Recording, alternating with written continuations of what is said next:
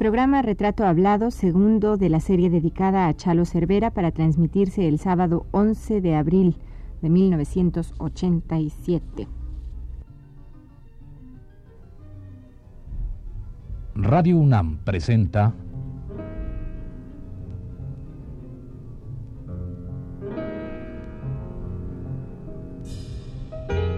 Retrato Hablado. Chalo Cervera.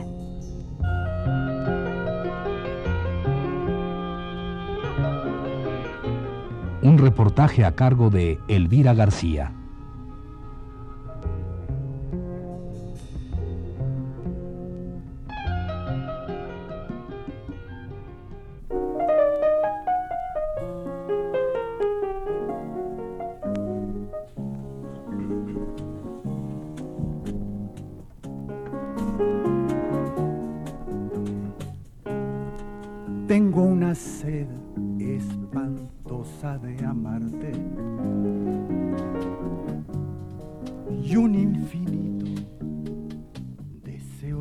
Hablado ya la semana pasada de lo que fueron los primeros años de la vida de Chalo Cervera, nuestro personaje de este mes. Como ustedes recordarán, mencionamos que Chalo Cervera entró a la música de piano solo como un mero pasatiempo provinciano. Luego, en su adolescencia, descubre su facilidad y vocación para el aprendizaje serio del piano y se dedica a su estudio intensivo con destacados maestros, alguno de ellos formado con discípulos de Franz Liszt.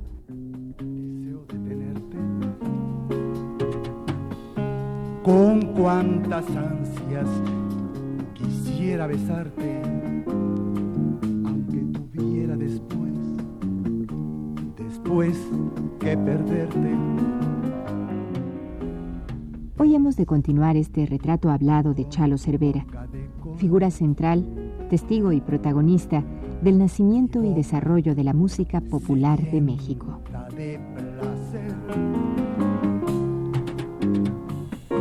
El diminuto manantial en donde se esconde mi querer. El nombre de Gonzalo Cervera trae inmediatamente asociados los de Agustín Lara, Gonzalo Curiel, Lorenzo Barcelata y Tatanacho, entre otros representantes de la canción popular mexicana. Sin embargo, muy poca gente conoce la otra faceta del maestro Gonzalo Cervera, la que se refiere a sus estudios y experiencia en el terreno de la música clásica. El día de hoy hablaremos de ese lado desconocido del maestro Chalo Cervera, así como de su inicial acercamiento e introducción en el movimiento de música popular mexicana de los años 30.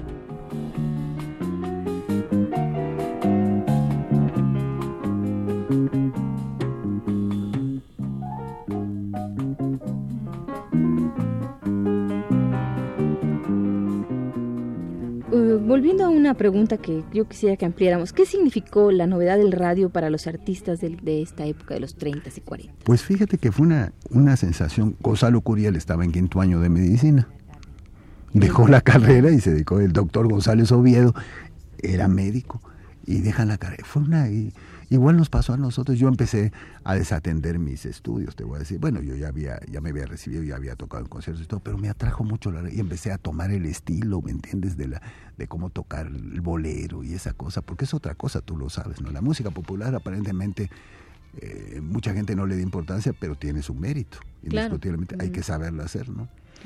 Esto que dices de empezar a tomar el estilo es muy interesante, porque hay quien dice que, artistas que estuvieron en la radio, en la XW, por ejemplo, eh, ya llegaban hechos, y otras gentes que dicen que se hicieron en la radio. No, yo creo que los hicimos a través de las circunstancias, ¿me entiendes?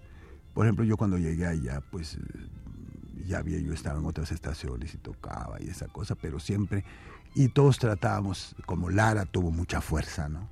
Pues todos tratábamos al estilo de Lara, pianistas muy buenos, como un Guillermo Álvarez, que luego eh, estuvo con la cómoda de alambres y todo, pero Guillermo era un concertista máximo y tocaba el estilo de Lara. Mario Ruiz Almengol, que indiscutiblemente eso no se puede discutir. José Sabre Marroquín, todos esos compañeros de la época, ¿no? Claro. Pero ¿qué, qué era lo que hacía que, que ustedes, eh, siendo músicos de, de, lo, de la mal llamada música culta, eh, fuesen a, a, la radio?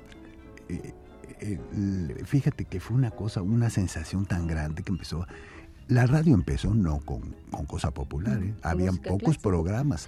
Ponían, y ponían cantantes de ópera, María Teresa Santillán, María Romero, cantidad de gentes, pero luego se empezó a comercializar por la influencia americana, eso ya lo sabemos, ¿verdad? Vino la cosa americana y las melodías y toda esa cosa, y empezaron a surgir compositores. ¿no? Los tres grandes de esa época eran Lara, Curiel y Luis Alcaraz. Y habían otros que luego llegaron a proyectarse, ¿no? Claro. ¿Verdad? Más adelante yo conviví mucho, por ejemplo, en la, X, la XQ este, con Consuelito Velázquez, ¿verdad? una gran pianista, concertista también. Ahí tienes el caso de Consuelo Velázquez, eso es muy interesante. De Bellas Artes igual a XQ, como la ves. Y sabes una, una anécdota, Elvira, ella misma lo platica en una entrevista que le hice en cierto canal, recordamos eso. Negaba que eran de ella sus canciones, fíjate, porque no les daba mérito. ¿Ah, ella misma decía, no, no son mías. Y tuvieron tanta fuerza, ¿no? Como el Bésame Mucho, ¿no? El Bésame Mucho y tantas canciones de consuelo que seas feliz y tantas cosas, ¿verdad? Y una gran amiga y una señora que merece todo mi respeto. Luego en, las tardes o en las mañanas, cuando teníamos tiempo, nos poníamos a tocar a dos pianos eh, sus conciertos y de piano y orquesta y yo se los pasaba con el segundo piano y todo.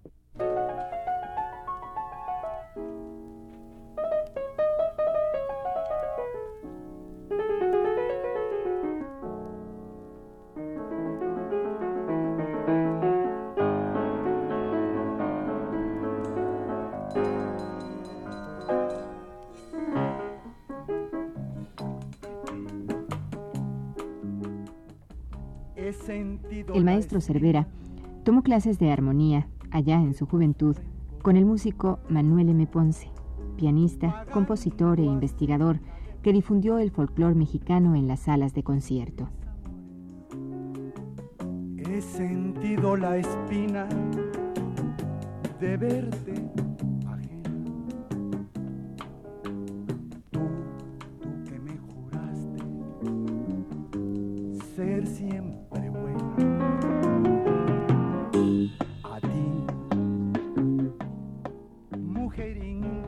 misma época, y por supuesto ya estando aquí en la Ciudad de México, Chalo Cervera tomó lecciones de teoría de la música con Juan León Mariscal.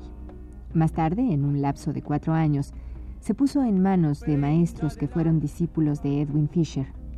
También estudió con Alfred Cortot y Pablo Castellanos. Con este último montó 70 obras del repertorio pianístico.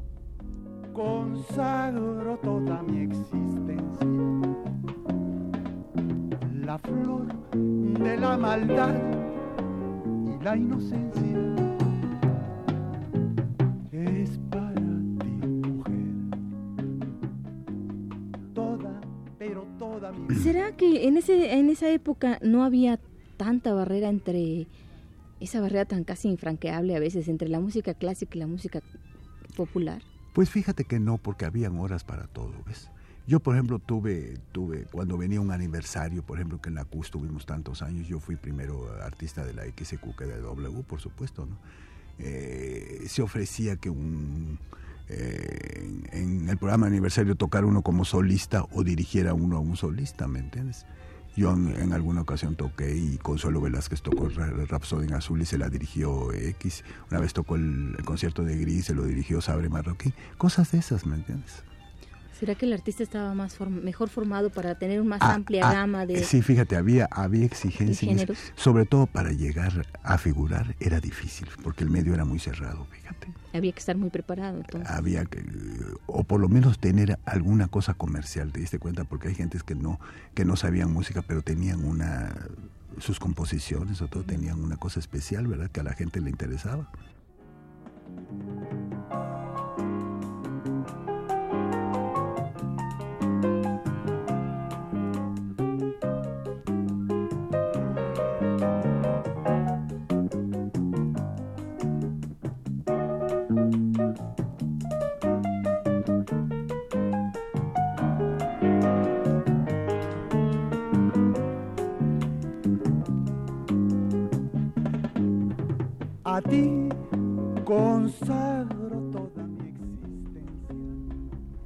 Tiempo que estudiaba con los maestros Pablo Castellanos, Rafael J. Tello y Juan León Mariscal, Gonzalo Cervera empezó a participar públicamente en eventos musicales, alternando con músicos como José Rocabruna, Daniel Saloma y Arturo Romero.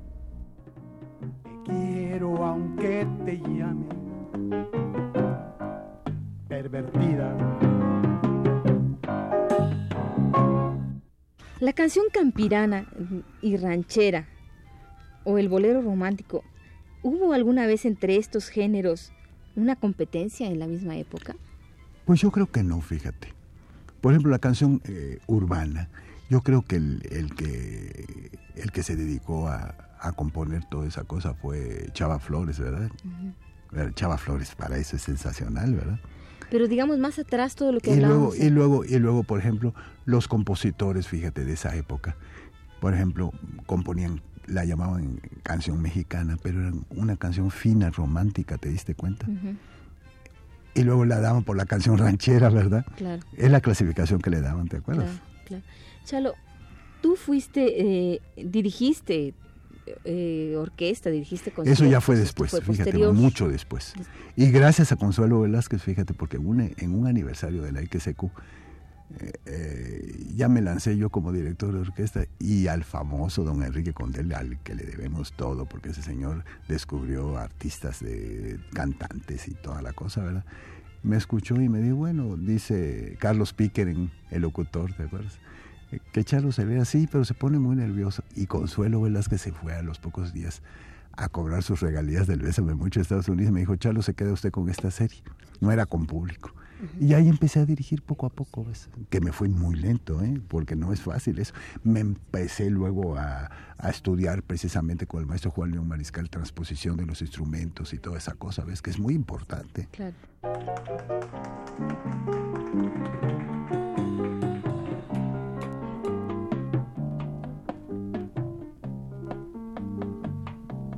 Abriste los ojos con el suave ritmo que hay en tus pestañas. Y aunque de tus labios se escapó te quiero, sé que tú me engañas. No temas que rompa la leyenda. Pero a Chalo Cervera ya le había picado el gusanito de conocer de cerca la música popular mexicana.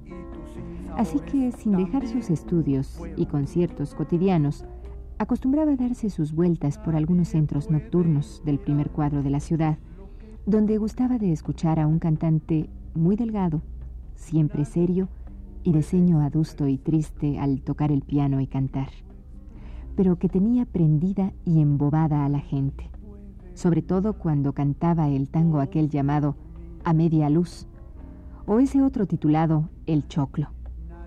Pues bien, ese músico imperturbable habría de ser unos años más tarde, quien lo dijera, el compositor popular más destacado de la segunda mitad de este siglo. Se trataba nada menos que de Agustín Lara.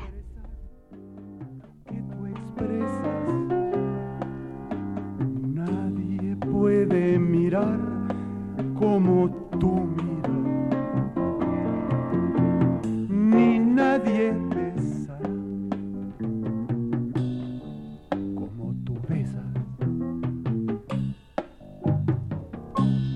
Así pues, Chalo Cervera alternaba su amor a la música clásica con su afición naciente y creciente por la canción popular. ¿Y quién nos iba también a decir que en menos de una década el nombre de Chalo Cervera había de figurar al lado de las grandes figuras de la canción urbana de nuestro país?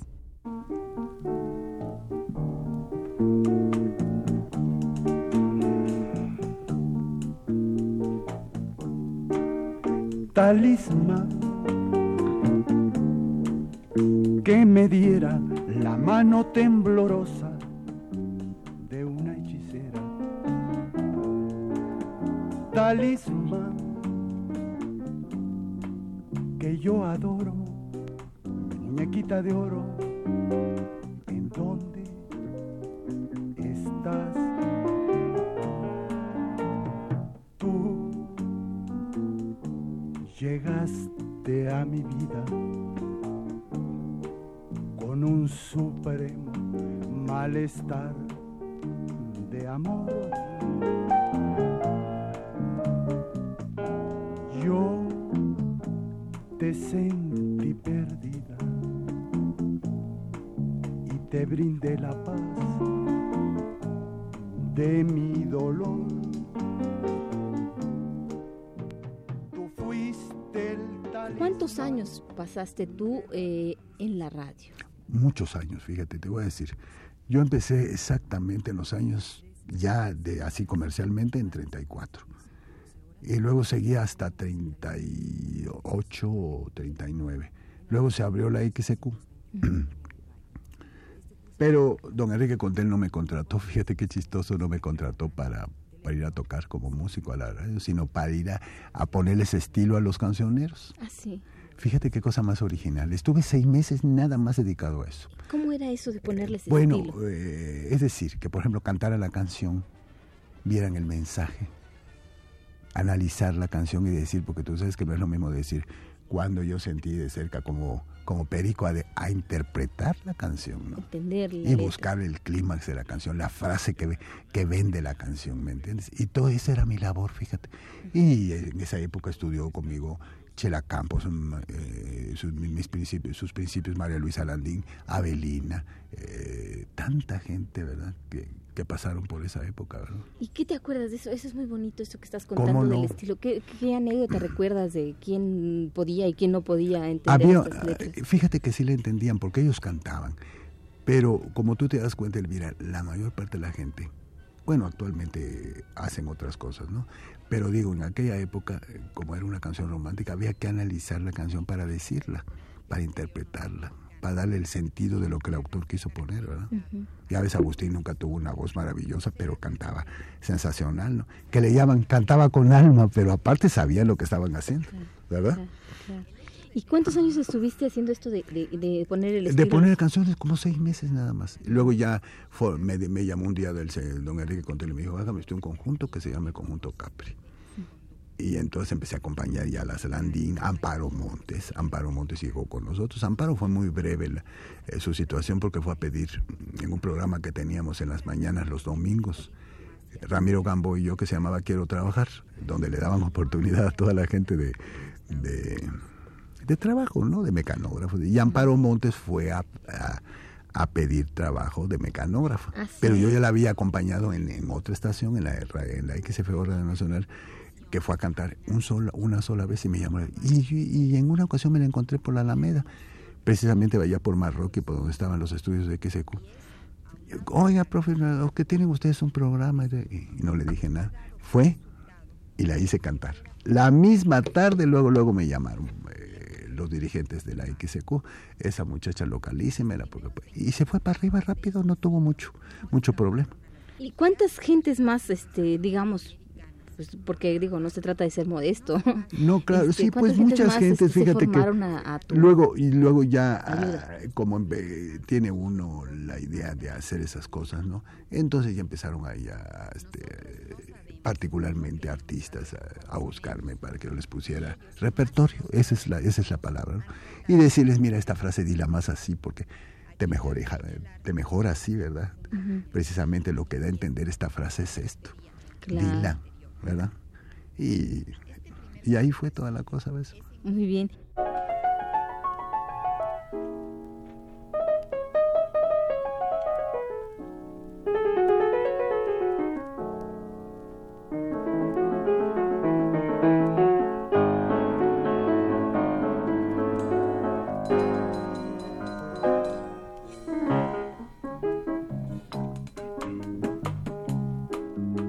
Muchas cosas tuvieron que pasar para que Chalo Cervera, que en los años 20 se dedicaba fervorosamente al estudio de la música clásica y en los 30 empezara a coquetear con la canción popular, acabara siendo el gran acompañante, arreglista y director de orquesta que empezó a ser a mediados de los años 30. de verte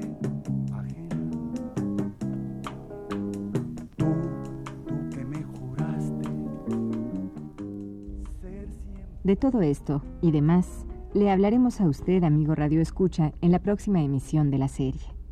Antes de despedirnos hoy, queremos leerle un poema que escribió José Emilio Pacheco, que se titula La primera canción de Agustín Lara. Hemos elegido este poema porque, además de su indiscutible valor literario, nos remite a toda una época llena de cadencia y de música. He aquí, pues, la primera canción de Agustín Lara, que hoy nosotros dedicamos al gran músico poeta y, por supuesto, a Chalo Cervera, quien es, hoy en día, el mejor intérprete de Lara. Escuchemos.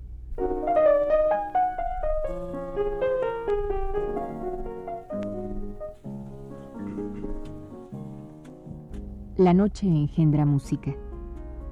A su imán acuden las canciones memoriosas, el piano desafinado, la guitarra ya casi polvo, el violín comido por los años, las maracas que suenan como huesos.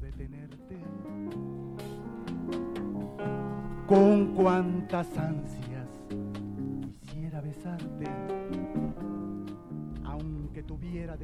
nos verá a la espalda el presente que nos asfixia, el agobio de estar vivos aquí y ahora. Sonará como entonces la blanda música que nos recubra esa vida que fue la nuestra y mantenga a raya el sepulcro abierto. Con cuántas ansias quisiera besarte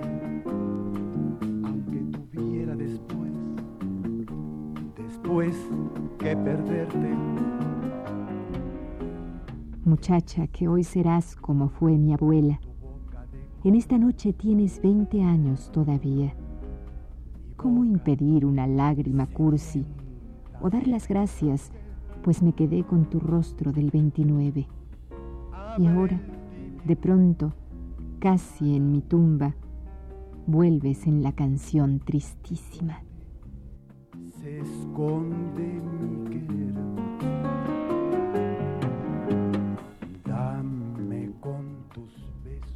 Por un momento, somos de nuevo los hermosos amantes. De una misteriosa sensación.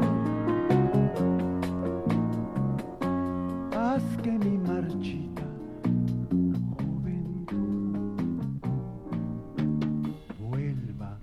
palpitar mi corazón.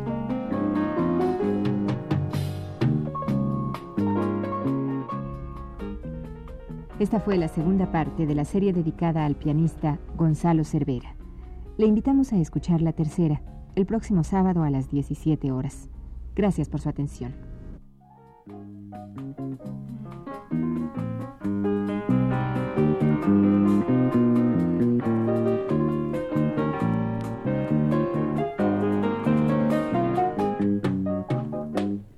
Dame con tus besos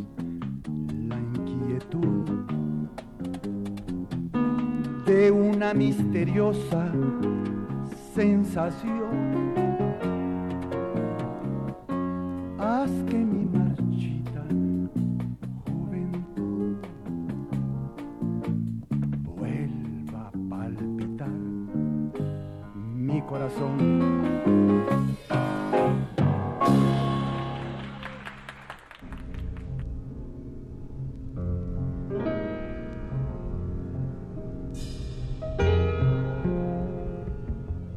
Radio UNAM presentó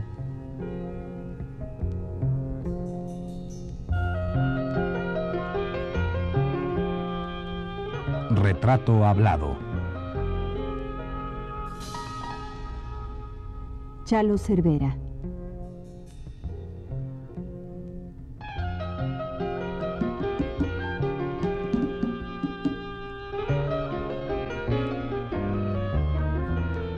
Un reportaje a cargo de Elvira García. Grabación y montaje de Abelardo Aguirre y Pedro Bermúdez. La voz de Yuridia Contreras. Fue una producción de Radio UNAM.